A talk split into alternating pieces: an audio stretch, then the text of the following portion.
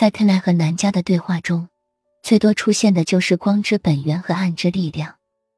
之所以恢复魔法学院，就是为了集合更多的觉醒联盟的战士，一起修复能量网格。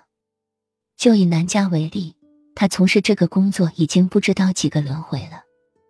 当然，他不是不能回到高维，好几次他只是自我牺牲，选择继续留在轮回里陪伴关妍希罢了。来自宇宙的神圣图形有很多，比较为蓝星人所知的其中之一是生命之花。生命之花是一种非常古老的图腾，这种图腾在蓝星上很多古代文明中都出现过。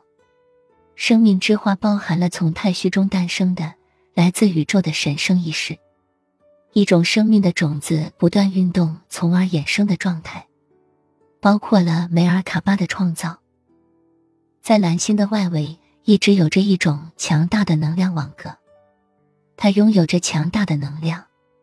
而构成能量网格的架构，正是生命之花与六芒星星。所有在蓝星上的古老遗址都坐落在这些能量线上，并且刚好位于能量网格点的中心。即使是蓝星上的科学研究人员也发布过很多相关的报道。不仅仅是古文明的遗址，很多时候出现的飞机、船只离奇失踪的位置，都恰好出现在能量网格的交汇点。而网格点就是很多外星飞船和星际种子们来到蓝星的通道。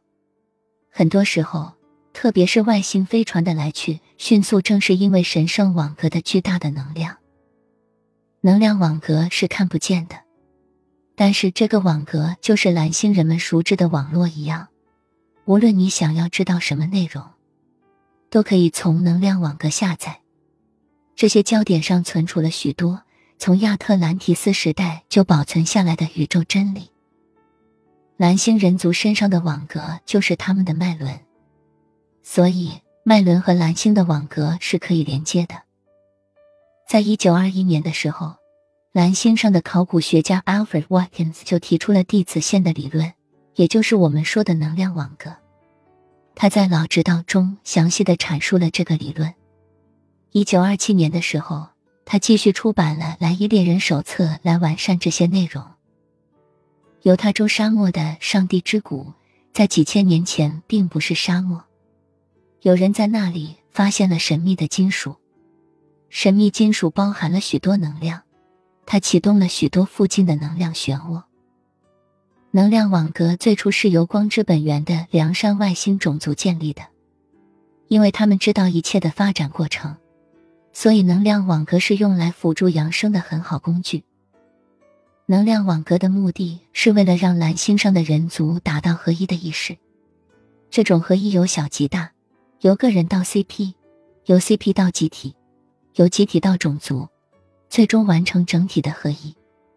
因为每个人和宇宙万物都是一体的，包括动物、植物，所有会震动的物体。这种合一的力量是蓝星最大的力量，能量网格可以帮助人族进行合一的活动。蓝星上个人的意识都可以上传到能量网格，他人也可以从云端下载这些意识。所以，不管是出于有意识还是无意识的状态，个人总能影响到其他的人，比如莫名的沮丧、恐惧、焦虑。是因为你感受到了集体意识的负面能量，因为情绪也是一种能量，可以主导事物向着好的方向和不好的方向发展，就如同正面的词汇和负面的词汇。当你觉得一个事物廉价，它所散发的能量就是廉价的。负面的外星种族在蓝星的能量网格上也做了手脚，负面的能量才开始破坏能量线。能量网格出现了损坏，比如一开始的辅助工具，现在可以出现了很多 bug。他们还挟持了一些重要的能量点，用来散布负面能量，尤其是一些低频率的能量。这些总和逐渐成为了暗之力量。暗之力量可以通过负面的能量操控蓝星人族。他们还利用轮回的通道，把很多制度强行塞入人族的累生累世。用这些制度来进行大洗脑和换血行为。蓝星人族自救的方法，唯有用正面频率和无条件的爱去看待事物和对待他人。所有的觉醒联盟的战士都是进行暗之力量的能量线修补工作。当下的暗之力量的力量已经开始瓦解，可是他们仍然做着最后的挣扎。他们散播病毒、虚假报道，企图继续控制一些低频的人族。然而。三维世界的矩阵已经开始慢慢溶解，当下蓝星上人族看到的一切即将成为过去。这一切只是因为真相已经无法再被隐藏。之所以一定要经历伤痛，只是因为没有经历的话，蓝星上的人族会没有体验性，恐怕就不会分辨什么是正面，什么是负面。正面和负面和合一矛盾了。如果会问这个问题的话，那恐怕有点浪费宇宙的苦心了。当你的力量较小的时候，你只要做好自己就是一件伟大的事情。